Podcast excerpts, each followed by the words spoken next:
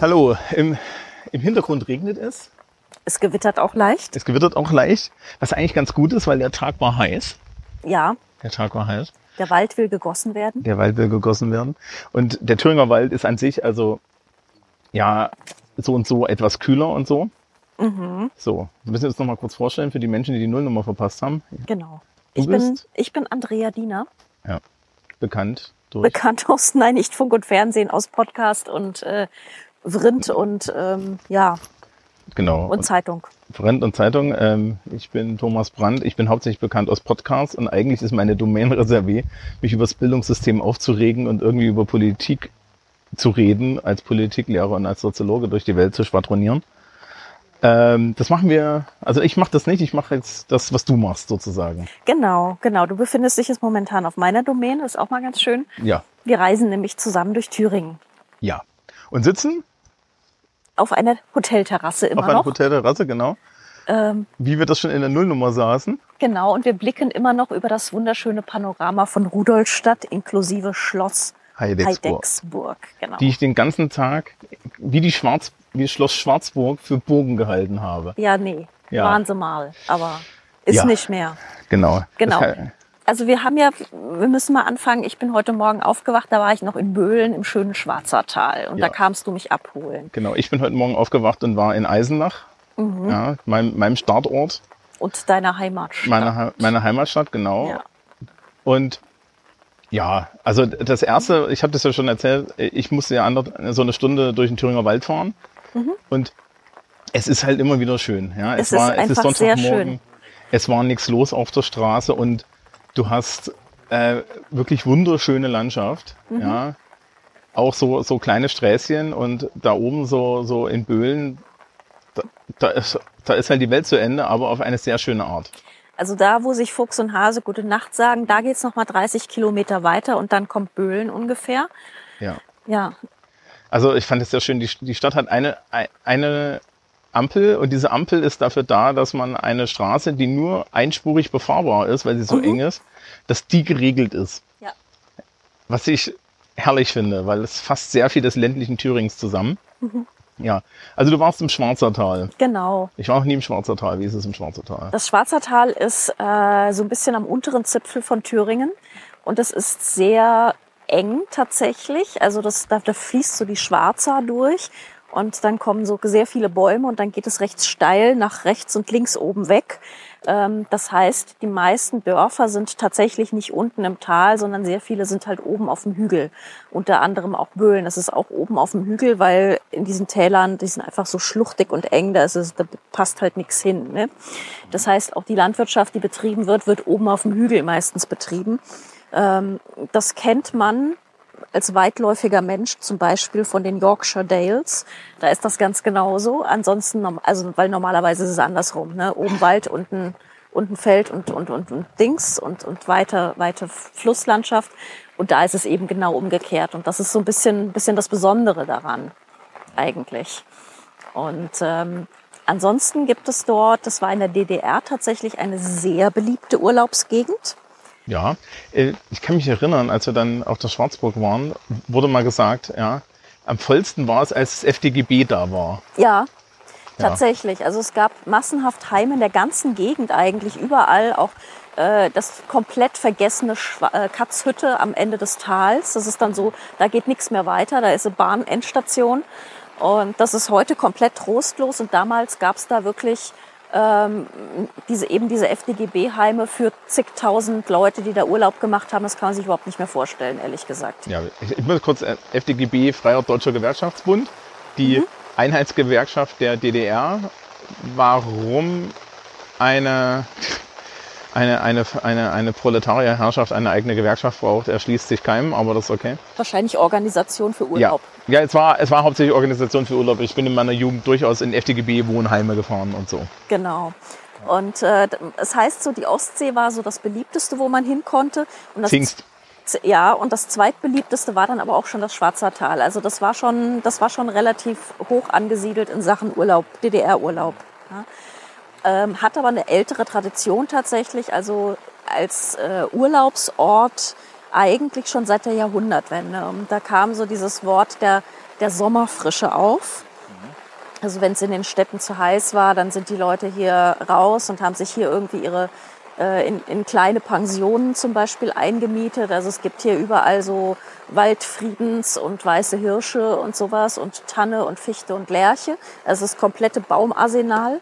Und ähm, das hat auch eine bestimmte Architektur dann zum Beispiel hervorgebracht, die sogenannte sommerfrische Architektur. Die ist äh, weitgehend zerfallen, wird aber momentan so ein bisschen wiederentdeckt. Und äh, die Leute versuchen das auch wieder so ein bisschen aufzubauen. Also mit die Leute meine ich dann Fördertöpfe. Ja. Das führt uns ja eigentlich direkt so, so, so hintenrum zu unserem ersten Haltepunkt. Eigentlich ja. Ja, wir waren ja. auf Schloss Schwarzburg. Und das ist eben äh, der Urlaubsort gewesen, muss man ja sagen, äh, von Friedrich Ebert. Ja, auch. Und, auch. Der, und des Fürstentums Schwarzburg Ruderstadt. Genau wie ich heute alles gelernt habe, weil ich natürlich ne, als Eisenacher gehöre ich zu Sachsen-Weimar Eisenach und danach hörte es bei mir auf. Dann kommt irgendwann so Gotha und dann wird es dann wird's genau. dunkel. Ne? Ja, genau. Ja, ja, und ja. Ähm, das heißt, es gibt in Schwarzburg ein relativ großes Schloss. Also ich war sehr beeindruckt. Mhm. Und vielleicht haken wir erst Friedrich Ebert ab, weil das eigentlich ja, schneller zu erzählen ist. Genau. Also es gibt äh, in, in Schwarzburg gibt es dann oben am Schloss gibt es auch eine wunderschöne Promenade und es gibt dort einen Gasthof, der heißt zum Weißen Hirsch. Und äh, dort machte Friedrich Ebert Urlaub. Und äh, das tat er im Jahr 1919, also vor 101 Jahren. Letztes Jahr war das 100-jährige. Und da war, wurde gerade die äh, Weimarer Republik gebildet und es galt, die Verfassung zu unterschreiben. Und jetzt war der Mann natürlich in Urlaub. Und äh, dann ist das ganze Kabinett dort angereist. Und dann hat man sich vom Weißen Hirschen so ein, ein Nebenräumchen geben lassen. Und äh, dort wurde dann tatsächlich in Schwarzburg die Verfassung unterschrieben. Also nicht in Weimar, sondern eben hier in der Sommerfrische. Das vergisst man ja auch immer schnell. Ja. Und das Gebäude an sich, ja, das haben wir uns angeguckt. Mhm. Also das, das Schloss, die ehemalige Burg, ja, wobei das ja nicht ganz stimmt. Ne? Also die Burg kann man sich, das Schloss kann man sich leider nicht angucken, weil das jetzt alles noch, das noch in Restauration. Umgebaut. Genau. Also genau. es wird hergestellt, weil ähm, die, die Nazis in den 40er Jahren das in ein Reichsgästehaus verwandeln wollten mhm. und es großflächig abgebrochen haben, anscheinend auch ohne jegliche Idee, wie Statik funktioniert. Ja, und auch ohne Geschmack und Stil, wie halt immer bei den Nazis so ist. So, hey, hier eine wunderschöne filigrane Rokoko-Architektur, da brechen wir jetzt mal ein Panoramafenster rein. Also man möchte sie einfach, also man möchte mit ihnen tun, was man mit Nazis am liebsten tun möchte. Und aus diesem Grund halt auch mal wieder. Ja, genau. Und ja, wir waren dann im, im Zeughaus. Mhm. Und äh, das Zeughaus ist ein eigentlich sehr neues Museum. Genau. Denn es ist, was es wurde mir erzählt, vor 2018, vor zwei Jahren, das genau. erste Mal eröffnet worden. Ja. Gleichzeitig ist es aber eine furchtbar alte Ausstellung, weil dort liegen über 500 Jahre Militärwaffengeschichte. Denn die Fürsten zu Schwarzburg-Rudolstadt haben relativ lange Waffen vorhalten müssen, denn sie waren direkt dem Kaiser unterstellt und mussten dem Kaiser 1000 Mann stellen, mhm. wenn er in den Krieg gezogen ist und mussten also immer auf der neuesten Waffentechnik sein. Zumal sie auch ein bisschen Paranoia hatten vor den Osmanen, so Gott, der Türke kommt. Da ja. haben sie dann auch immer mal wieder aufgerüstet und so. Also die waren Hals, äh, waffenstarrend bis zum Hals die ganze Zeit. Und in diesem Zeughaus ähm, lag längere Zeit diese äh, lag längere Zeit diese Sammlung. Die wurde dann auch mal katalogisiert, über 5000 Stücke. Mhm. Und die meisten hat man dann nach dem Zweiten Weltkrieg tatsächlich auch wiedergefunden über so Unwege, wie ich sie des Öfteren schon gehört habe. Also das Lustige war ja, dass die Russen die eigentlich haben wollten. Ne? Das, das hat man ja in diesem, es gibt einen kleinen Einführungsfilm und da wurde das auch recht schön erzählt. Also die Russen wollten das eigentlich haben und man dachte so, ja, liegt schon seit Ewigkeiten in Moskau, ist weg, ist perdu, ja, haben sie alles in ihre Museen und so. Und dann hat man irgendwie am Bahnhof Rudolstadt lustigerweise äh, so ein paar vergammelte Holzkisten gefunden und da war tatsächlich dann der größte Teil dieser Sammlung äh, irgendwie nicht in, in Moskau, sondern am Bahnhof Rudolstadt ja. vergessen. Keiner weiß warum. Niemand weiß, wie sie dahin kamen. Niemand weiß, warum sie vergessen wurden. Aber so kamen sie dann halt wieder zurück ja. nach Schloss Schwarzburg. Und Schloss Schwarzburg war halt nach dem Zweiten Weltkrieg eigentlich zerstört, größtenteils, weil die Nazis wollten das halt umbauen und dann kam irgendwie dann doch der Verlust und, und, und äh, die Niederlage und sie haben halt das dann so verlassen. Mhm. Und über die DDR-Zeit wurde ein bisschen was gemacht, aber nicht viel, auch weil die Investition wahrscheinlich nicht wirklich so sinnvoll war. Und dann nach der Wende gab es ja einen, Förderverein. Mhm. Und wir haben einen, einen jungen Herrn vom, von dem Förderverein, der uns durch das Zeughaus und ähm, die Ausstellung geführt hat. Ja, und ums Schloss drumherum, um kann man Schloss sagen. Drumherum. Genau, wir haben auch noch den Kaisersaal ansehen können. Mhm. Und da hören wir jetzt mal rein. Genau.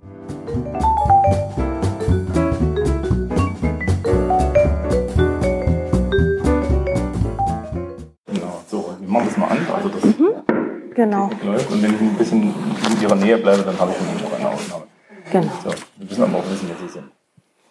Ja gut, also würde ich mich erstmal vorstellen. Also genau. Ich bin im Prinzip, äh, mein Name ist Werner Schneider. Ich äh, vertrete heute im Prinzip sagen wir, den äh, Förderverein, äh, Förderverein äh, Schloss Schwarzburg. Der Herr Rach, der äh, sagen wir, normalerweise das äh, gemacht hätte, der war ist im Prinzip operiert worden am Kehlkopf und äh, stimmlich ganz einfach nicht in dem Moment. So, wir haben ja jetzt, oder Sie haben ja jetzt auch mal schon ein bisschen Einblick bekommen zur Schwarzburg, wie sich das fortsetzt. Wir können da gerne nochmal durch das Zeughaus durchgehen, durch die beiden Etagen. Ja. Es ist ja jetzt so, dass in der unteren Etage hat man also im Prinzip die äh, Militärgeschichte von 500, 600 Jahren äh, im Prinzip dort, sieht man dort. Ja. Und in der oberen Etage wo früher also sagen wir Getreide und Lebensmittel gelagert worden sind, da werden jetzt äh, Jagdwaffen ausgestellt. Jagdwaffen der Grafen und Fürsten von Schwarzburg-Rudolstadt.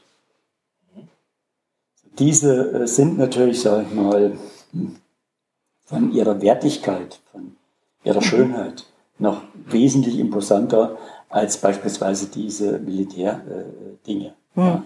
Aber man sieht eben beispielsweise bei den militärischen Anlagen, von äh, den ersten Geschützen aus dem 15. Jahrhundert, die ersten äh, Handfeuerwaffen, ja, Lundenschlossgewehr oder Lundenbüchsen, dann Lundenschlossgewehre, dann geht es weiter Steinschloss bis hin zur Perkussionstechnik. Und das sind natürlich, äh, sag ich mal, alles Dinge, die die Grafen und Fürsten angeschafft haben. Und es sind natürlich auch viele Dinge dabei, was also Beutestücke sind. Zum Beispiel, Sie hatten es ja in dem Film gesehen, ähm, muss man vielleicht auch dazu sagen, dass die Schwarzburger schon immer edelfrei waren. Das heißt, sie haben also dem Kaiser gedient. Also mhm. sie waren kein König unterstellt oder sonst irgendwas, sondern sie waren direkt dem Kaiser unterstellt. Das ist heißt, das auch der Grund, warum diese Burg hier so wichtig war? Weil das war ja, also es liegt ja hier so in so einem etwas entlegenen Tal, ne? Aber irgendwie scheinen die ja wahnsinnig wichtig gewesen zu sein, diese Schwarzburg-Rudolstädter. Äh, ja, das war es schon, wie gesagt, weil sie halt äh, edelfrei waren. Wobei, man muss dazu sagen, die Schwarzburger oder die Geschichte geht ja sagen wir, zurück bis ins Jahr 722. Und damals nannten sie sich noch äh, Schwarz, die Schwarzburg-Käfernburger. Das heißt, mhm. es gab mal eine Käfernburg, so etwas südöstlich von äh, Arnstadt. Und da hat, sage ich mal, dann diese äh, Familien dann, haben dann dort regiert. Ja, die Käfernburger sind dann ausgestor ausgestorben und die Schwarzburger haben, sage ich mal, das dann übernommen. Und wie gesagt, sie waren schon immer edelfrei, das heißt, sie haben also immer nur dem äh, jeweiligen Kaiser gedient. Ja, ob mhm. das jetzt Karl der Große war oder auch Kaiser Barbarossa, ja, oder der Wittelsbacher der Bayer oder dann später äh, Karl der Vierte und so weiter. Oder die ganzen Ottos, also die mhm. Ottomanen und die Heinrichs, was ja, sagen wir dann wiederum Söhne der Ottos waren. Ja, und das ist beispielsweise eben auch im Kaisersaal oben äh, sehr schön dargestellt. Man hat natürlich auch versucht, sich auch ein bisschen ins Licht zu rücken. Ja, mhm. Und hat natürlich ja, dann auch die Bildnisse dargestellt, der Kaiser, denen man gedient hat. Und es kommt natürlich noch was ganz anderes dazu. Das können wir uns nachher beim Rausgehen draußen auch nochmal anschauen. Und zwar gab es ja mal äh, den Gunther den 21. Das war Aha. im Jahr 1349. Da wurde Gunther der 21. wurde zum deutschen König gewählt. Das heißt, es gab den Wittelsbacher, der aus Bayern war, der war ja deutscher Kaiser. Mhm. Und der hat vorgeschlagen, den Gunther als seinen Nachfolger. Der Papst in Rom, der hat natürlich andere Pläne. Der wollte im Prinzip, dass äh, der äh, Karl IV. dann der Nachfolger von dem Wittelsbacher wird.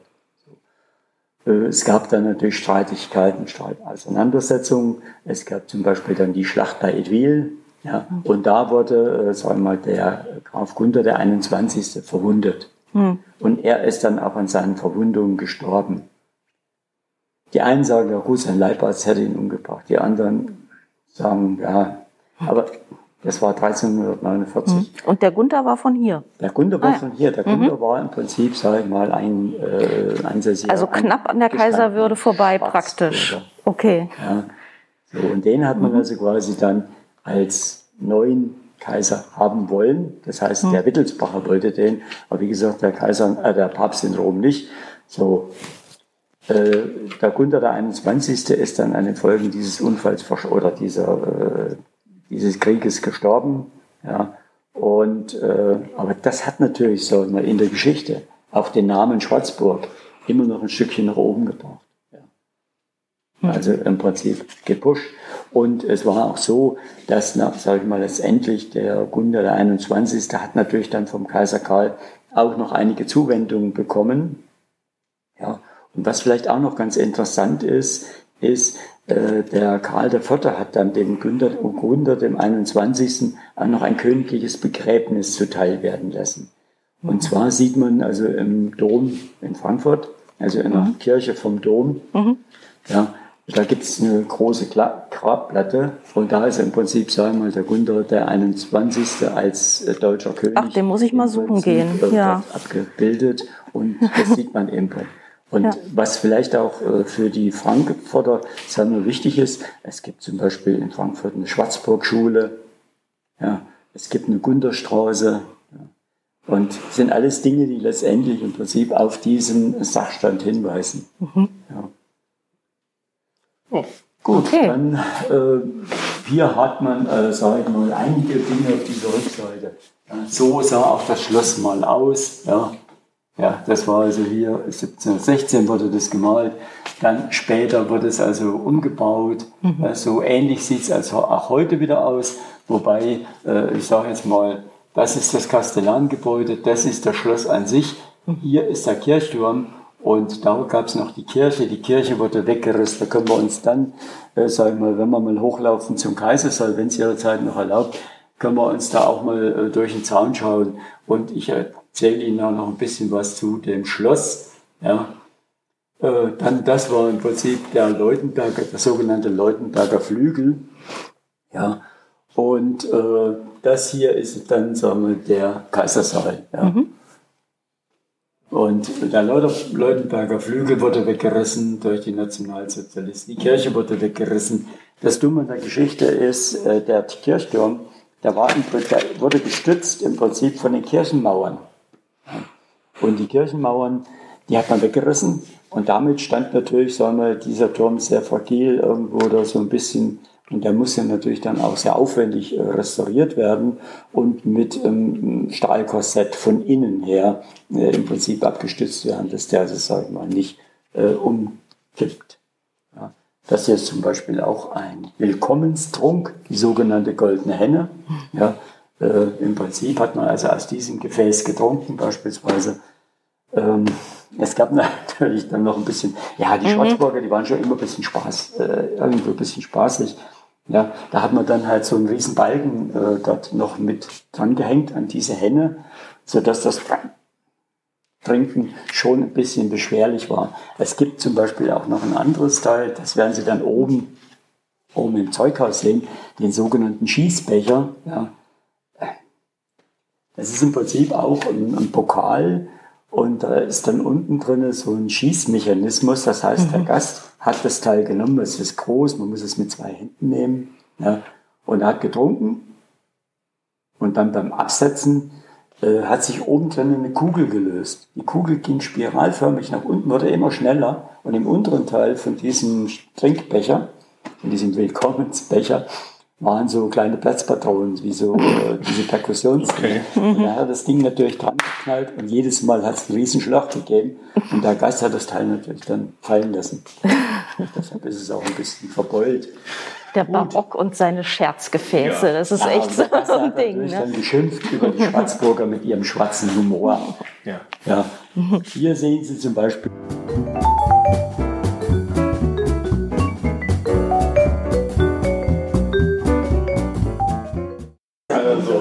ganz, ganz, ganz viele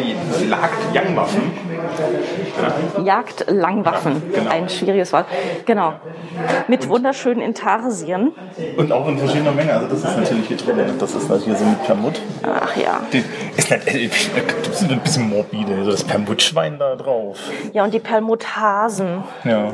Ja, das sind also Alles das, was erschossen werden soll. 17. Jahrhundert. Und da hängen auch, das hängen auch überall diese Da hängen überall Prägungen vom- Ja, von, die, die, von denen hat ja der Herr Henkel gesprochen.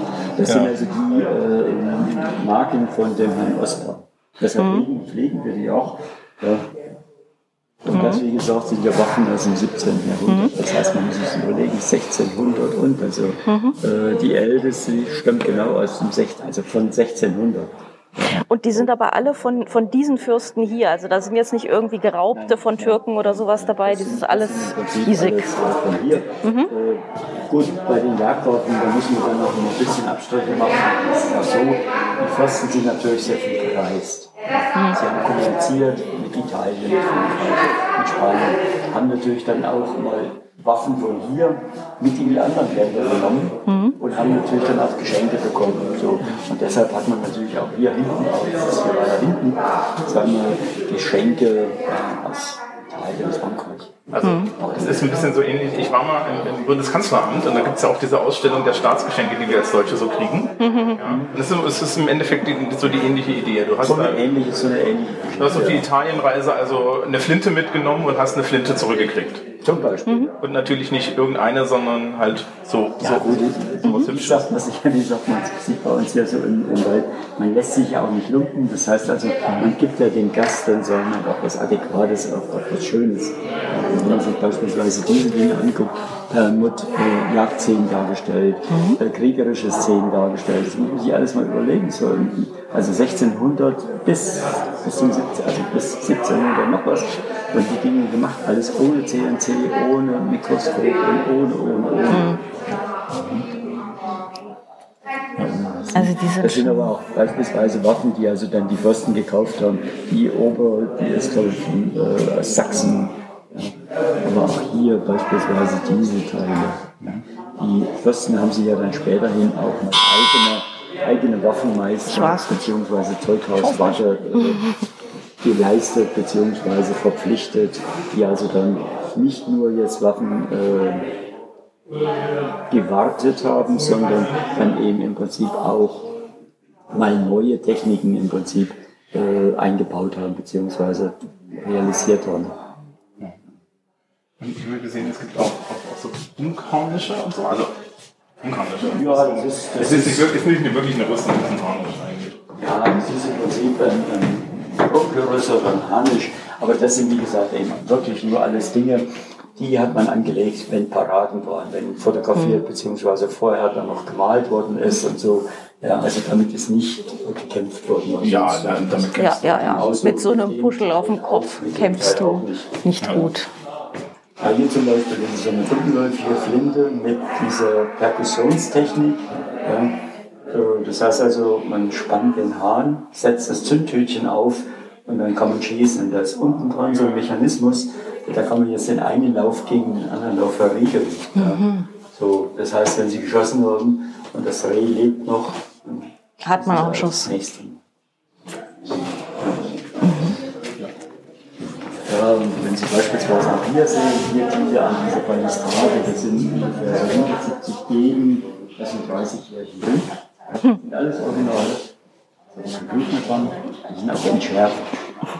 Ähm, aber weiß man, dass das benutzt wurde? Ja, die wurden benutzt, die wurden benutzt. Also wir hatten, ja doch, das ist schon eine Weile her, hat man mal, es gibt im Prinzip in, in Münster, in Münster gibt es also eine, also eine Gesellschaft, die beschäftigt sich vorwiegend mit Stichwaffen. Ja. Die saßen hier und haben dann, ja, mal hier sehen Sie beispielsweise, da sind überall irgendwelche Gravierungen äh, oder Gravuren im Prinzip drin. Da, äh, da gibt es ähnlich wie Ostbare für die Schusswaffen gemacht hat. Das ist offensichtlich auch in Münster oder wo auch immer. Da ist so, eine, so ein Buch oder so eine Aufzeichnung, wo dann diese äh, einzelnen Dinge äh, drin sind und das kann man dann auch dem jeweiligen Soldaten letztendlich zuordnen. Mhm. Also da steht genau, so und so viel das Bataillon hat gekämpft in der Schlacht ja. Dingsbums. Genau, so personalisiertes, ah. personalisiertes Instrument. Ja, das ist dann äh, so die ganze Palette der Pistolen und eben auch wieder wunderbare Hölzer, beispielsweise auch die Knaufe sind sehr schön gestaltet. Es geht natürlich hin bis zu solchen äh, speziellen Dingen, wie hier die zwei hier unten so sind, mhm. oder dieser Hammer mit diesem Pickel von da, so mhm. der lange. Das sind natürlich solche Dinge. Das ist ein Gehstock, mit dem kann man noch schießen. Ja, das kenne mhm. das, das kenn ich. Ich bin äh, äh, das ist so, das, das ist so der viktorianische, der viktorianische Traum vieler Rollenspielender. Ja, so Leute, die, die so, so, so Fantasy-Rollenspiel spielen, die haben genau sowas. Das ist im Prinzip alles äh, Spielerei. Auch schon vor dem James ja. ja, also kleinen Damen, Damenpistolen. Mhm. Hier unten, das sind also die sogenannten Pikoniere. Mhm. Und zwar mhm. waren das im Prinzip die, die also im 30-jährigen Krieg in vorderster Front standen. Heute würde man sagen Kanonenfutter. Das heißt, sie hatten diese, hier sieht man auch mal das Ausmaß dieser Piken. Die hatten die so im Winkel von 45 Grad neben sich gestellt und haben damit versucht, die feindliche Reiterei aufzuhalten. In allerwenigsten Fällen muss man sagen, ist es gelungen. Und die, die es geschafft haben, da lebend rauszukommen, die haben dann für sich behaupten können, wir haben das militärische Handwerk von der Pike an gelernt. Mhm. und daher rührt auch dieses Sprichwort. Mhm. Hier zum Beispiel, da sind dann so, ein paar Gewehre dabei, die aus Italien, Frankreich und so weiter kommen. Was ist das für ein, für ein Ring? Äh, das ist zum, das Halsband von einem Jagdhund. Ah. Also der Georg hatte im Prinzip einen Jagdhund, der war ungefähr so groß, der war abgerichtet auf, auf Hirsche. Ja. Mhm. Also für so einen Rauhaardackel wäre es ein bisschen überdimensioniert, aber für den hat es gepasst. Mhm. Und beispielsweise in diesem Jagdtafelschmuck, da ist dieser Jagdhund auch mal dargestellt. Sieht man mal so die Größenverhältnisse jetzt. Und der hat quasi dieses, ähm, dieses Halsband da getragen. Aber was eben auch immer wieder bemerkenswert ist, äh, die Beschläge aus Silber, aus Messing oder auch das Holz, was man, was man natürlich dann unten bei den militärischen Dingen nicht so. Mhm. Ja, da brauchst du das auch nicht, da geht es ja nur ums Umbringen. Oder hier, das ist zum Beispiel auch eine interessante Geschichte, äh, mhm. Fürst Georg, ja, 1799, äh, und zwar ist das ein sogenannter Jagdlappen. Man hat also damals Treibjagden gemacht mit, einem, mit, mit diesen Jagdlappen. Das heißt, man hat die zusammengebunden zu so einem Kreis ja, oder auch von Baum zu Baum. Ja, und dort drinnen waren im Prinzip die Tiere. Mhm. So, und dann wurde getrieben, beziehungsweise der Kreis wurde hineingezogen und es gab nur eine einzige Öffnung. Und da saßen die Jäger und haben dann geschossen. Ach, das ist auch das mit dem durch die Lappen gehen. Ne? Das habe ich Zum schon mal irgendwo gehört. Ja. ja. Und da ist dann natürlich manches Tier verängstigt unten mhm. durch. Und da sagt er fast, hm, das ist mir durch die Lappen gegangen. Ja. Tja, Okay. Sie haben noch etwas über deutsche Sprichwörter. ja, das ist im Prinzip äh, so ein, so ein äh, äh, angeblich von Schwedenkönig Gustav Adolf. Er soll ihn wohl bei seiner letzten Schlacht in Lützen getragen haben, aber die Wissenschaftler verneinen es, weil er war damals schon so sehr verwundet an der Schulter, dass wenn man so ein Teil anlegt, Katzen hat das ist ein bisschen so käufliche Zettel, so zwischen 250 und 300 Jahre alt. Das hier sind natürlich auch interessante Dinge. Die, Äh, die Armbrüste, ja. Und den mittleren, da, ja gut, bei den anderen zwei auch, aber den mittleren ungefähr müssen sie fast eine Tonne aufwenden, um den zu spannen. Aber dafür schießen sie auf 600 Meter. ja. Und die beiden unteren, das sind sogenannte Kugelschnepper. Kugelschnepper äh, deshalb, weil in diese Schlaufe, die Sie da sehen, legte man Kugeln an, entweder Steinkugeln oder Handkugeln. Und wie so eine Armbrust eben auch gespannt und dann eben geschossen. Aber die verwendete man, sag ich mal, so auf der Jagd für Auerwild, so, also so Auerhühner und sowas. Da hat man natürlich jetzt auch aus ästhetischen Gründen, sag ich mal, dann immer wieder das ein bisschen aufgelockert mit diesen Beidhändern. ja. Also helle Barten waren jetzt nicht unbedingt ist ja gut, die helle Patten. Nee, nee, das ist nicht eine helle Barte, das ist, ist Ein Zweihänder. die Beidhänder. zwei Speedhänder. Helle Barte ist das Ding mit dem. Ne? Das da. Das da, genau. Das ist praktisch, wenn man in der Waffenkammer Wir haben alle mal. Rollen gespielt.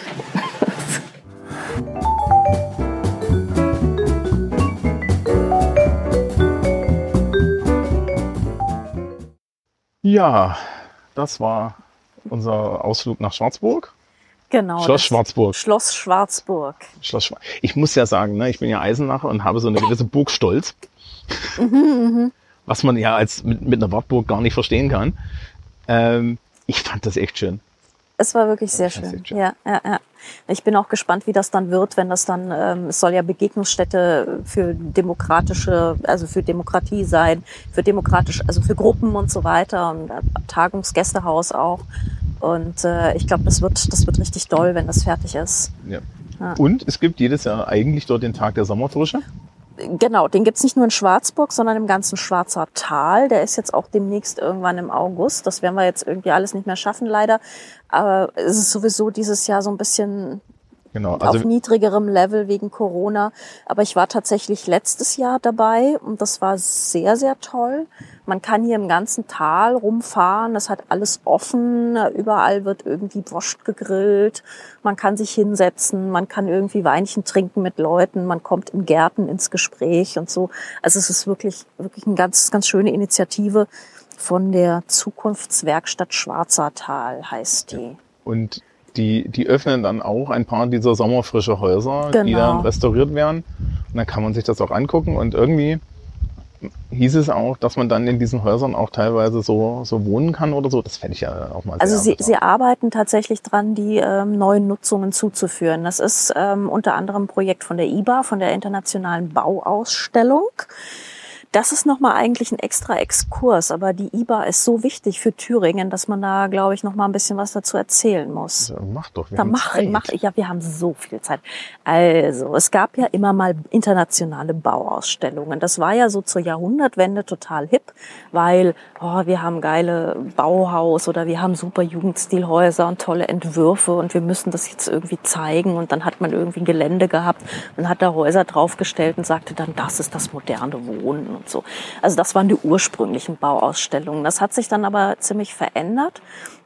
Und in letzter Zeit sind das eher eigentlich so Stadtentwicklungsfragestellungen oder Landentwicklungsfragestellungen im Fall von Thüringen, nämlich was macht man mit einem Land, das aus lauter versprengten Dörfern besteht? Ja, also vielleicht kann ich das ja so ein bisschen auch, auch nochmal dem so, so plastischer machen. Das Wichtigste, was man über Thüringen wissen muss, es gibt zwei Thüringen. Es gibt das Thüringen entlang der A4, der ehemaligen Handelsstraße. Und dann gibt es alles nördlich und südlich. Ja, wir sind jetzt im südlichen Teil, hier im Thüringer Wald, da ist es wunderschön, es ist aber auch strukturschwach. Ja, ich bin heute Morgen, als ich so durch in Richtung Schwarzer Tal gefahren bin, durch in sehr vielen Dörfern an sehr vielen geschlossenen Geschäften vorbeigefahren. Ja, Ähm, und im Norden Thürings, den wir auch irgendwann noch besuchen werden in dieser Woche, sieht es ähnlich aus, ja. Und dass man da einen konzertierten, äh, ja, einen konzertierten Anwurf macht, das jetzt irgendwie äh, aufzubauen, ist eigentlich mhm. gut. Ja. Insbesondere die Gebäude, an denen ich vorbeigefahren bin, ne? Mhm. diese ganzen Schiefer, schiefergedeckten Häuser und diese äh, und was wir, was es da gibt, mhm. ja und diese ganzen kleinen Villen und so, das sind wunderschöne Häuser. Genau. Ja. Und das ist eben die Fragestellung. Also mir hat man gesagt, so internationale Bauausstellung macht man, wenn man eine Antwort auf eine Frage sucht. Und die Frage in Thüringen ist eben, was machst du mit den Villen? Was machst du mit 2000 Kirchen, die es ja hier auch gibt? Ähm, alle naslang irgendwie ein Schloss oder eine Burg. Und weil Thüringen ja auch immer so ähm, immer zersplittert war eigentlich in tausend kleine Herzogtümer, gibt's halt auch bei jedem Schloss meistens noch ein Schlosstheater und ein Schlossgarten und das kostet unfassbar viel Geld und man weiß halt nicht so genau, was macht man damit. Also man hat eigentlich für dieses, für diese paar Leute in diesen riesigen Wäldern eigentlich viel zu viel Kultur. Und ähm, das ist dann eben so die Frage, wie, wie nutzt man das um oder was gibt es für Nutzungspläne, die vielleicht auch helfen, Leute in die Dörfer zu ziehen und so. Also ich habe ja keine Ahnung, aber ich würde ja, also jetzt so rein, ich so, ne, der keine mhm. Ahnung hat, würde ja sagen, das, das schreit ja alles nach so, so, so Sustainable Tourismus. Ja? Eigentlich ja, ne? ja, ja. Wo man dann sagt, äh, wir können, wir können eh nicht so viele Leute versorgen, ja, mhm. aber wir können halt wenigen Leuten einen schönen Urlaub bieten, ne? Also, ja, wo du dann halt auch sagst, man kann so ein bisschen spezifischer sein. Ich weiß gar nicht, in wie viel wir kommen in mehreren Bädern vorbei. Ja. Also es gibt ja auch noch jede Menge Luftkurorte hier mhm. im, im, Land. Ne? Mhm. Und es gibt auch dann, dann, dann halt diese ganzen Salzluftkurorte mit irgendwelchen Salinen und so. Ähm, also da gehen ja Dinge. Ja, ja, ja. Aber es scheitert halt tatsächlich noch so ein bisschen an der Infrastruktur und daran, dass wirklich Leute sagen, okay, wir, wir nehmen jetzt diese Villa und wir machen jetzt hier irgendwie ein schönes Gästehaus mit irgendwie Öko-Müsli Buffet oder so, ja. Also so, so die Angebote, die so ein bisschen vom 0815 abweichen, die ein bisschen was Besonderes sind, ähm, die gibt's noch nicht so. Und das ist eben, glaube ich, das ist halt so das IBA-Feld, ne? dass sie sagen, okay, wir gucken, dass wir Leute, dass wir solche Leute, die was machen wollen, dass wir denen irgendwie Türen öffnen, dass wir die vielleicht in so ein Projektprogramm mit reinnehmen und so Sachen. Also was, was mich ja Thüringer Tourismus stört. Ne? Also, ist, oh, äh, ja, ja, okay, fang an. also ähm, ich, ich, ich habe ja irgendwie schon mal gesagt, es gibt so, es gibt so gewisse Sachen, mit denen, mit, mit denen ich versöhnt gehöre. Ja. Und eine Sache, die mich halt so ein bisschen, bisschen immer genervt hat, ist, und das jetzt als Eisenacher, ja, also als einer Stadt, die tatsächlich anst halbwegs anständig touristisch genutzt wird, ähm, das Potenzial, was, was ich hier immer sehe, ist unheimlich hoch. Mhm. Ja, jetzt sitze ich schön im, ja, im, im Westen und kann da gut reden, aber ich glaube, wenn man den Leuten mal, mal ihr Potenzial aufzeigt, und ich glaube auch, dass das eine gewisse Blindheit ist, also das mhm. habe ich auch immer erlebt. Ich komme halt aus so einer Stadt, da steht das Weltkulturerbe dir gegenüber auf dem Berg und du hast irgendwie, und du, ich fand, ich fand halt so, ach naja, Bach ne, und Wartburg und so, ist doch alles selbstverständlich. Mhm. Und diese Selbstverständlichkeit, äh, ja, so die Alltäglichkeit von so, so einem Schloss Schwarzburg in deiner Nähe, ja, mhm. das macht vielleicht auch was mit den Leuten, dass sie nicht die Potenziale dann sehen. ja. ja.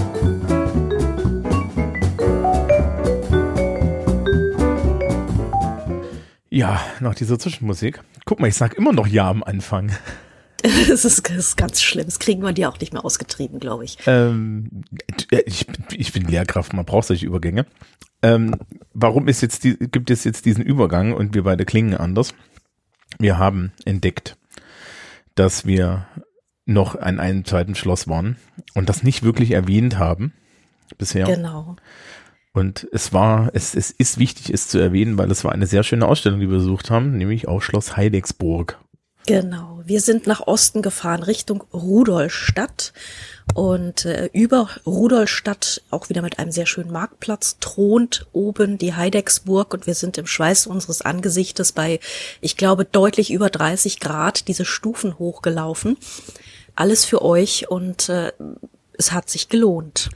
Ja, wir haben uns das, das, die Ausstellung angeguckt? Also zum einen irgendwie die Gemächer.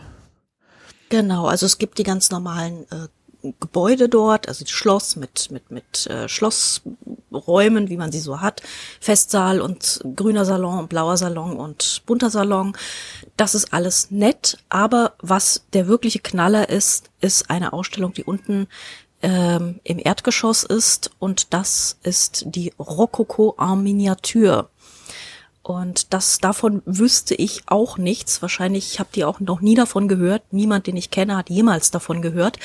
Aber als ich im Schloss Gotha war, sagte mir der Mann, der Pressemann vom Schloss, gehen Sie da mal hin, das lohnt sich. Und deswegen sind wir dahin.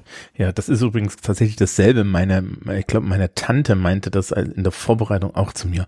Ja, also wenn du da bist, dann geh auf Schloss Heidensburg, Rokoko und Miniatur, das musst du gesehen haben.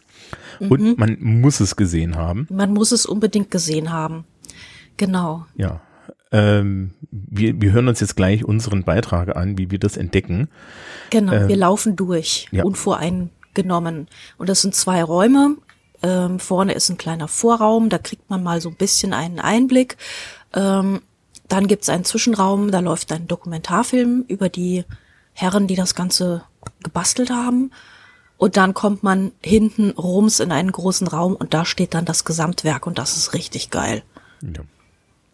Jo. Jo, das hören wir uns jetzt mal an.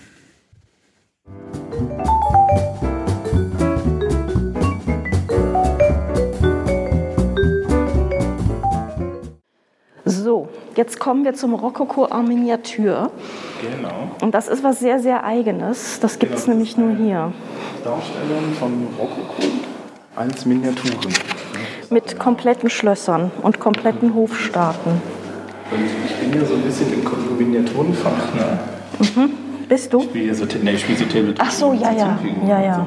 Das ist schon Next Level hier. Das ne? ist mehr als Next Level. Also wir haben hier wirklich sehr kleine, unheimlich detaillierte, wunderschön bemalte Figuren. Mhm. Ja, in einem so riesengroßen Rokoko-Schloss, wo halt auch alles stimmt. Also ähm, ich bemale hier so 28 mm Tabletop-Figuren. Mhm. Ja, und zwar schlecht. Mhm. Und habe dann ja, wenn du dann siehst, also da, da ist ja Marmor, der da mhm. eingetragen und so und die Blätter ja. von den. Und so viele schöne Kleinigkeiten, wie zum Beispiel hier ist so der Gärtner, der schnippelt so am Bäumchen rum mhm. und dann tragen so zwei Herrschaften mit der, mit der, mit der Liederscherz, tragen dann hier die, die, die, die Blätter weg und so. Das, äh, es hat eine oder sogar wahrscheinlich noch eine größere Liebe als jetzt irgendwie diese, diese modellbaren Sachen. Ne? Ja. Und wenn man um das Gebäude drumherum sieht man dass das von innen komplett ausgestattet ist. Und zwar mhm. Räumchen, die halt auch wirklich inklusive der Bilder ausgestattet sind. Es gibt hier auch eine kleine äh, Skulpturengalerie. Mit hier draußen ist auch noch was am Malen. Ja.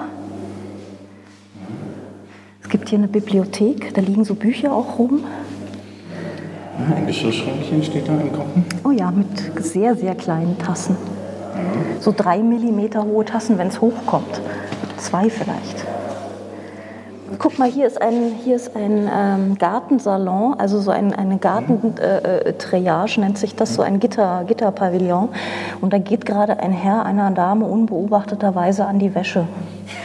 Also unbeobachtet? Sie ist so, na, sie ist so mittelbegeistert von dem, von dem Vorgang. Genau, und hier haben wir jetzt endlich mal ein bisschen Info. Hier steht nämlich, das ist Schloss Musenhain. Und das ist, ähm, also man muss ja vielleicht mal damit anfangen, wer das hier überhaupt war. Ne? Ja. Ähm, genau, also das ist das Lebenswerk von Gerhard Betz und Manfred Kiedorf.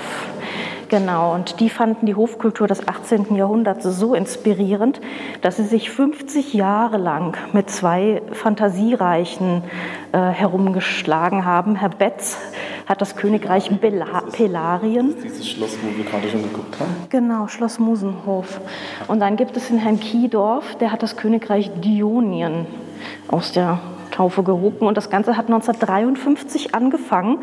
Ähm, da haben sie unter der Schulbank mit Halmersteinen so aufgestellt und, und Heere gebildet und sie neben, gegeneinander kämpfen lassen. Und irgendwie ist das Ganze dann ein bisschen ausgeartet, wie das ja manchmal so passiert. Und okay, die Heidelberg hat äh, das Gesamtwerk gekauft. Der Herren Betz und Kiedorf, genau. Und das ist wirklich ein beeindruckendes Gesamtwerk. Also das ist, schau da mal da oben, ist ja der Arzt mit den kleinen Skeletten und dem Krokodil über dem Apothekenschrank. Also es ist genau, es ist wirklich wahnsinnig viel Detailwissen, ja, weil äh, tatsächlich hing in diesen Apotheken ja oft ein Krokodil. Ja, das muss man ja erst mal wissen. Ja, und Es ist, also das ist halt nicht nur so, ne? ich habe so Spielwelten. Ja. Und das hier ist aber schon so an der Schnittlinie zwischen historischem Realismus und, und, und, und Spielwelt. Ne? Also das Ja. ist halt wirklich eine Rokoko-Welt. Und das ist auch. Das ist jetzt nicht so ein Märchenkram. Nee, man kann hier echt lange rumlaufen und gucken. Und es gibt viele, viele Kleinigkeiten. Und so kleine Geschichten, die hier erzählt werden mit den Figürchen. Hier ist irgendwie, hier wird gekocht und hier wird ein Fisch ausgenommen und oben steht irgendwie der Fürst mit der Allonge-Perücke an der Balustrade und guckt runter. Und es gibt natürlich auch Ruderboote. Hier ist, ein, eine junge Dame, die malt auf einer Staffelei. Und zwar jemand, der da steht. Wenn du auf die Staffelei guckst, dann malt, dann, dann malt sie tatsächlich ihn. Und mit dem Türmchen im Hintergrund, ne? Mit dem Türmchen im Hintergrund. Das ist schon.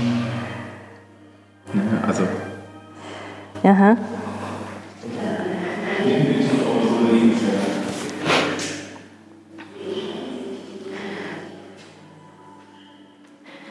Also die Herren Betz und Kiedorf haben bis 1957 waren sie zusammen, ha- haben eine Lehre gemacht und danach haben sie ähm, haben die Wegen, Wege sich getrennt und sie haben ähm, das Ganze über Briefe dann am Laufen gehalten.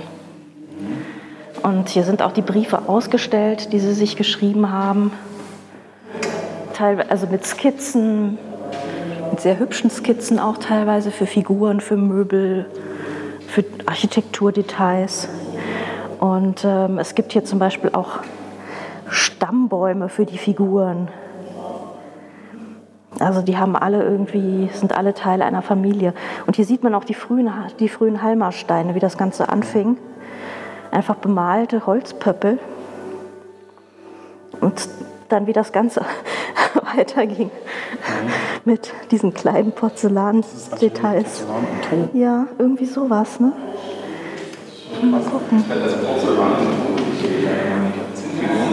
Mhm.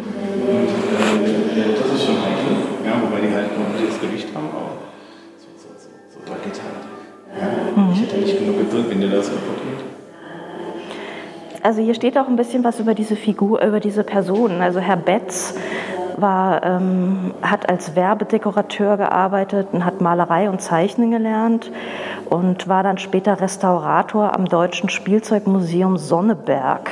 Das ist bekannt. Das. Genau, dann wurde er 1986 aus der DDR auch ausgebürgert, ist in Italien und Frankreich rumgereist, was man ja wahrscheinlich am besten macht, wenn man ausgebürgert wird. Fährt erst mal rum, war dann in Fulda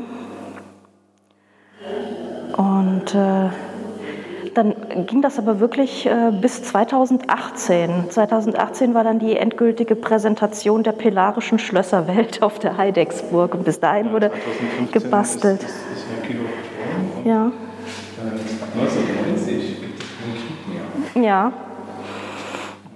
Genau, und Herr Kiedorf hat äh, Bühnenbild studiert, steht hier. Was natürlich auch, ne? Das ist so ein bisschen, da, da ist so ein bisschen DDR-Subtext drin. Ja, Ja. ja. Also, dass, dass, dass, dass, dass wirklich der Krieg endet und so. Ach so, ja klar. Und dass du.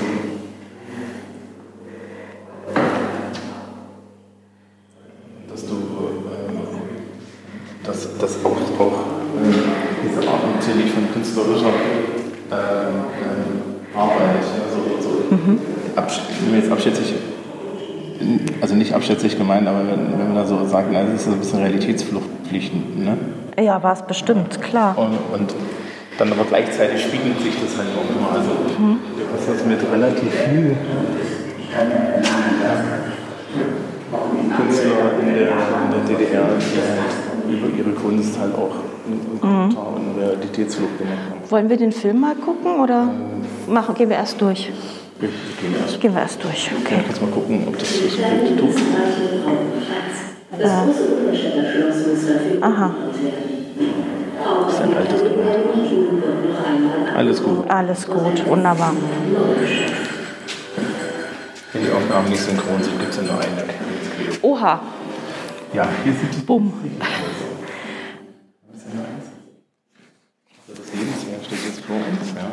Also das Lebenswerk steht jetzt vor uns. Ja. Das hat also die Residenzen. Sehr komplette Residenzen. Ja, ja man hat ja schon gehört, wie wir das erste Schloss ausgelassen haben. Stehen hm? zehn. Ah. So, ja, so zwischen fünf und zehn. Nee, diese Schloss sind vollständige Residenzen.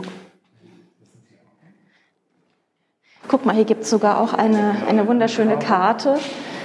Eine, so und das ist auch, dass Pilarien und Dionien halt immer gegeneinander gekämpft haben, weil die haben ja eine Grenze. Ja, ja, auf einer Insel. Das ist natürlich dann auch eng. Ne? Aber es ist so richtig schön so im, im Stil der alten Tolkien-Karten so ein bisschen. Ne? Mhm. So Wappen und herrlich. Ja, die gepriesene Insel mit den Großreichen von Pilarien und Dionien. Das Theater, das schon erwähnt, dass dieses Schlosstheater noch erworben wurde. Ja? Mhm. Das ist natürlich ein Rokoko-Theaterchen. Aber hier mit allem, ne? Bühnenboden. Hier oben sind die prima Ballerinen und wärmen sich schon mal auf.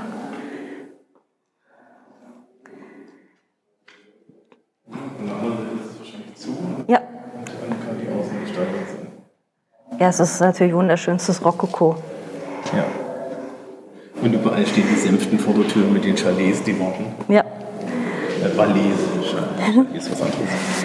Ja, da steht, steht jemand auf der, auf der über dem Eingang.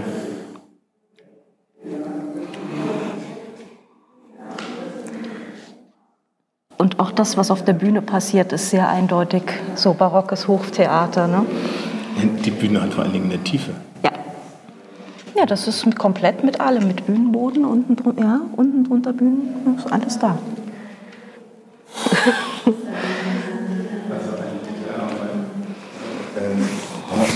Ich könnte es ja jetzt zum Beispiel bei den Soldaten, kann aber ja hingehen, ne? Dinge, die ich tue. Mhm. Aber wir sind jetzt hier, guck mal, wir sind bei der alten Residenz Pyrenz und die ist natürlich eindeutig eine alte Residenz. Sie ist nämlich viel barocker. Ja. Also das ist, hier hat, hat man noch nicht so diese, diese Rokoko-Architektur, sondern das ist alles noch so ein bisschen, ne? genau, weniger Schnörkel und auch weniger Rundungen in der Architektur. Das ist ein ziemlicher Kasten, wie es halt doch damals was so war. Sagen, weil man, man, sieht ja hier mhm. so diese Soldaten zum Beispiel, die hier stehen. Ne? Mhm. Wenn du jetzt so drauf bist wie ich, was Miniaturen bemalen angeht, dann bemalst mhm. du alle gleich. Ja. Und die hier haben alle eine eigene, ja, da, die, haben, die haben alle schon einen eigenen Puschel auf dem Helm sozusagen mhm. und sind alle eigenständig. Das heißt, also man hat wirklich, wir haben wirklich jede Figur einzeln gebaut. Ja. Nicht, nicht in Serie gepresst, ne? Genau, das ist also Handarbeit. Und das ist natürlich richtig, richtig anspruchsvoll. Pferde. Hier steht, ist eine Maurenkapelle.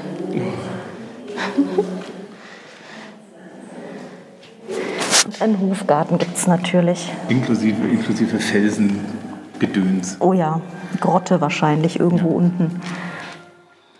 Das ich, ich, ich liebe das schöne ja. auch, ne? Genau.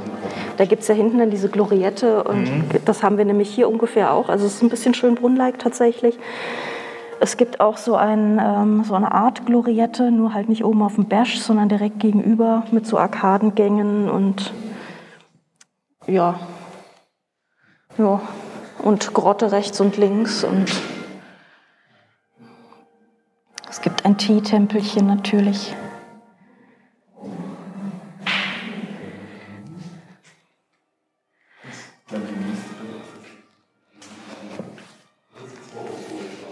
Das ist aber volle Kanne Rokoko. Das ist das Residenzschloss von Perenz. Mhm. Also sagen wir es mal so, ja, wir können froh sein, dass das nicht irgendwie zu der Zeit jemand mal gebaut hat, weil dann hätten wir das alles jetzt irgendwo stehen, weil irgendein ein, ein verballerter Graf das gebaut hätte. ja, ja. Das ist halt schon richtig, richtig mhm. komplex und, und, man, kann, man kann dann halt auch hier an jeder Stelle durchgucken. Ne? Ja. Die, die Räume sind halt dann leider offen. Es ist eigentlich ein bisschen wie so ein Puppenhaus, nur halt in sehr viel anspruchsvoller natürlich.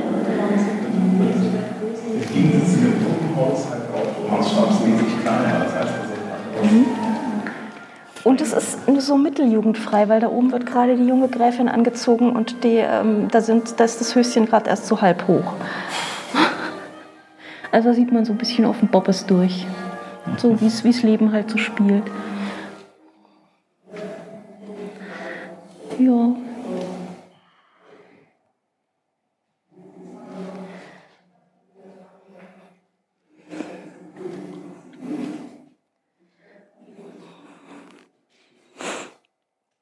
Der Hoffaktor handelt mit dem aus. dem- dem- Also es gibt halt einfach ein Riesenkonvolut an Figürchen und Einrichtungen und Gedöns. Ja. Also zum Beispiel dieser Hoffaktor ist Herr Ike Kardon, handelt mit ausgedientem Mo- Mobiliar und der hat noch, ist gar nicht irgendwo zugeordnet oder sowas, sondern den gibt es einfach mit einem Haufen Mobiliar. Und den kann man halt irgendwo hinstellen, so mit seinem Haufen Kram. Du dich da so ein bisschen, wo sie das vorher hatten, wenn das. Also hier in dem hier jetzt, ne, die Ausstellung, diese Ausstellung ist die für meine Damen und Herren sehr empfohlen. Deutlich. Also wenn das bis jetzt noch nicht rumkam, dann Also die, die, die Gemälde, okay, die, die Miniaturausstellung. ist der Hammer. Ja, Also ja, ja. wenn ihr auf Schloss Heidegsburg kommt, kommt deswegen. Ja. Ähm, und also, also kannst ja stundenlang rumlaufen, ja. Vor allem Mhm. diese, größeren Gebäude, da kommen ja ewig die dicken. Und das hat auch so eine Art von Fantastik. Ich weiß nicht, ob du jemals den Blauen Kammerherrn gelesen hast von Nibelschütz. Das war eben auch so jemand, der ungefähr auch in dieser Zeit ähm, auch so ein bisschen einen Eskapismus gepflegt hat. Also auch so Mitte des 20. Jahrhunderts. Und da gibt es einen sehr, sehr dicken, vierteiligen Roman, Der Blaue Kammerherr. Und das ist eben eine Art von Fantastik, die eben auch in so einem Rokoko-Barock-Setting spielt. Und das erinnert mich tatsächlich sehr, sehr daran. Also ich weiß nicht, ob die das kennen, ob die das jemals gelesen haben, aber es scheint mir schon so ein bisschen aus, aus einer ähnlichen Welt zu stammen. Hier gibt es zum Beispiel Erich vom Sauerteige, der Philosoph und Poet Erich vom Sauerteige, hat in der Mansarde sein Domizil, genau über dem Studierzimmer des Königs, verbunden durch eine kleine Treppe hinter der Tapetentür. Prägend für das Geistesleben am Hofe sind seine Dichtungen und dann gibt es natürlich auch Dichtungen. Denn unser Sein ist Augenblick und Ewigkeit zugleich. So hebt sich auf die Zeit in unserem Reich. Sie hebt sich auf im Doppelsinn des Wortes, so kann man sein zugleich verschiedenen Ortes.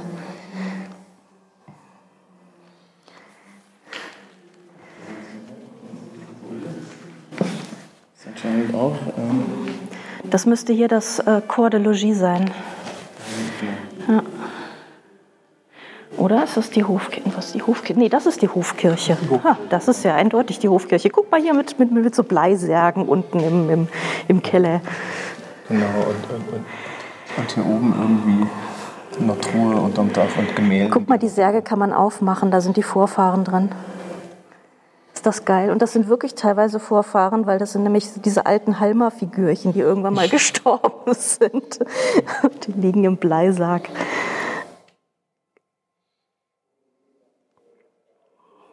Natürlich ein inhaltlich detaillierter Ja, also alleine. Ne? Allein so, so, so, so, so ein barocken Altar mit diesen, mit diesen gedrehten Säulen zu bauen, ist ja schon ein Wahnwitz. Und die Lüster.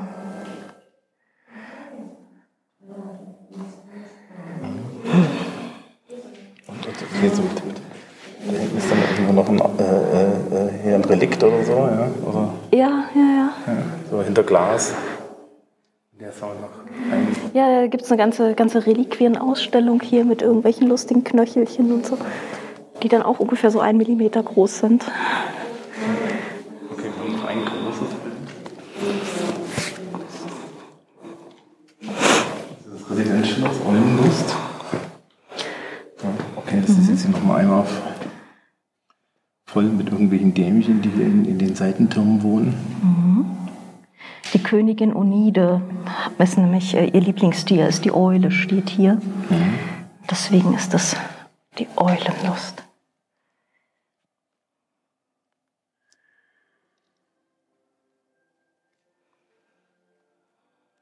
Ist auch wieder so ein strenges Barockschloss, so ein bisschen. Ein besonderes Highlight ist von König Heinrich III., der noch aus der Zeit der Heimatsteine stammte.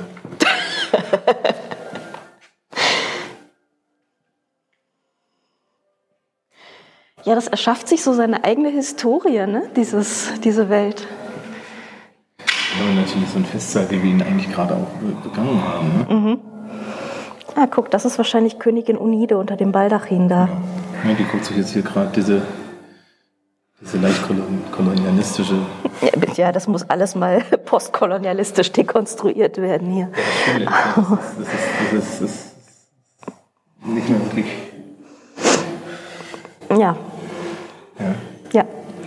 Da werden hier die Reichtümer des Orients vorbei, vorbeigetragen. Genau. So eine, wie so eine Schatulle mit Edelsteinen. Mhm.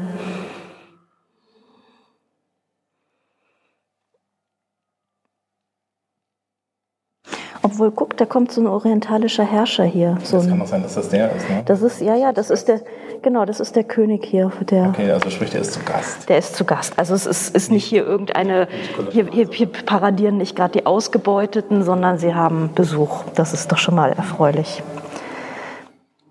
Hier mit Löwen.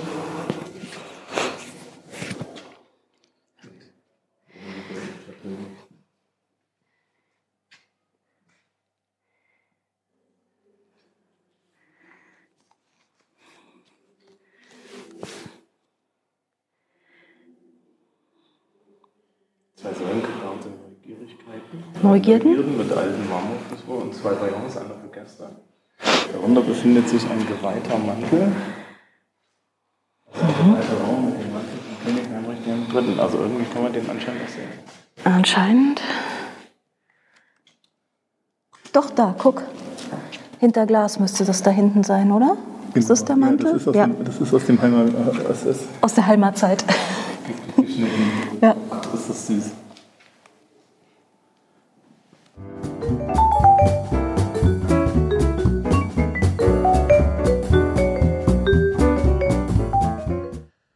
Ja, Wir waren geplättet. wir waren geplättet. Ähm, das ist so, das ist ja so ein bisschen so ein Ding in der in, in der DDR gewesen mit äh, der äh, mit solchen Kunstsachen. Ja, also viele Menschen hatten Hobbys und auch durchaus eigenartige Hobbys. Ähm, und haben das dann auch verwendet, um so ein bisschen der, der Realität zu entkommen. Und es Also so ein bisschen gepflegter Eskapismus, würde Ja. man sagen. Mhm. es ist, es ist auch sehr bezeichnend, dass die zwei Staaten, die da, die, die, die, die zwei Herren gegeneinander antreten haben, nach 1990 ihr Kriegsbeil miteinander begraben haben. Mhm. Also Du meinst, da waren die Grenzen offen, dann war eh die Welt irgendwie unendlich und dieses Eingesperrtsein war irgendwie weg und da musste man nicht mehr so sehr gedanklich auf andere Inseln fliehen. Ja, naja, und das ist ja auch so ein schöner Symbolismus, ne, dass dann äh, diese zwei sich gegenüberstehenden ähm, Rokoko-Staaten äh, ihren Frieden schließen, wenn, wenn Deutschland sich wieder vereinigt. Also das ist schon so ein, das ist schon so ein Ding. Also es gab viele Leute, die haben irgendwie sich in, in ihren, in ihren Hobby und im Privatismus ergangen. Mhm. Und ähm, das ist, glaube ich, wirklich so ein, so ein Ding, daran kann man auch so ein bisschen DDR-Realitäten erkennen. Ne? Ich meine, einer dieser Männer ist ja geflohen oder, oder hat sich ausbürgern lassen oder wurde ausgebürgert. Ähm, und da, das war, das war immer so eine Sache, also gerade mit den Künstlern, ja, ähm, die, die waren Das ja. war nicht so einfach, ne? Du musstest irgendwie anerkannter Künstler sein, weiß ich von meiner Ostverwandtschaft, weil der eine hat irgendwie so Holzsachen gedrechselt und der musste sich dann irgendwie staatlich anerkennen lassen. Genau, und anerkannter Künstler ist halt auch da äh, implizit, dass du bitte Kunst machst, die dem sozialistischen äh, Bilde entspricht, ne? Dieser sozialistische Realismus. Ja. Ähm, und wenn du das da halt halt spinnst und frei bist, also gerade glaube ich, äh, es solche solche solche Fantasien und so äh, wurden immer als gefährlich gesehen, weil Menschen, die die Fantasien ähm, haben, Mhm. ja, ähm, Träumen haben, sich über die Grenzen des kleinen sozialistischen Staates dann hinaus und das ist dann immer. genau. Ah, hm. Das, das ist also, das ist also schwierig. Aber okay. Also eigentlich hochsubversiv in seinem Eskapistentum. De definitiv. Definitiv. Jo. Ja, das war ein sehr schöner Abschluss des ersten Tages, den wir ja erst haben. Viele, viele neue andere Tage kommen noch. Genau. Jetzt, jetzt sitzen wir sozusagen ganz weit und, und, und können nochmal dann sagen, ja, danach kam Gera und Gera war auch toll. Es war eigentlich, es war eigentlich alles toll. Ja. Ja. Gut. Dann bis zur nächsten Folge in Gera. Bis, bis zur nächsten Folge. Tschüss. Tschüss.